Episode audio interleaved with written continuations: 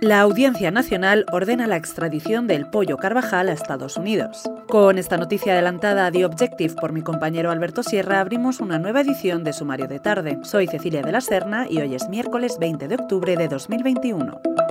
El militar venezolano será entregado a Estados Unidos una vez que ha adquirido fuerza la denegación de asilo en vía administrativa. Carvajal, cuya extradición ya había sido aprobada por el Consejo de Ministros en marzo de 2020, está reclamado en Estados Unidos para ser juzgado por delitos que en España equivalen a pertenencia a organización criminal, pertenencia o colaboración con organización terrorista y tráfico de drogas en su modalidad agravada.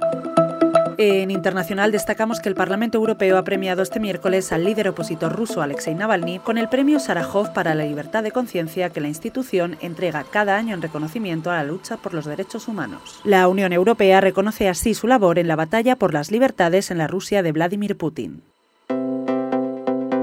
La noticia curiosa del día nos la ha dejado Villarejo, que ante el Congreso ha asegurado que se fabricaron hormonas femeninas e inhibidoras de testosterona para el rey Juan Carlos por ser tan ardiente, ha dicho, para bajarle la libido. Esto es lo que ha contado el excomisario sobre el monarca, que también ha sido noticia por las declaraciones del expresidente Felipe González, que ha pedido que Juan Carlos regrese a España y se respete su presunción de inocencia. Hasta aquí por hoy. Puedes leer todas estas y otras noticias en theobjective.com. Nos escuchamos mañana.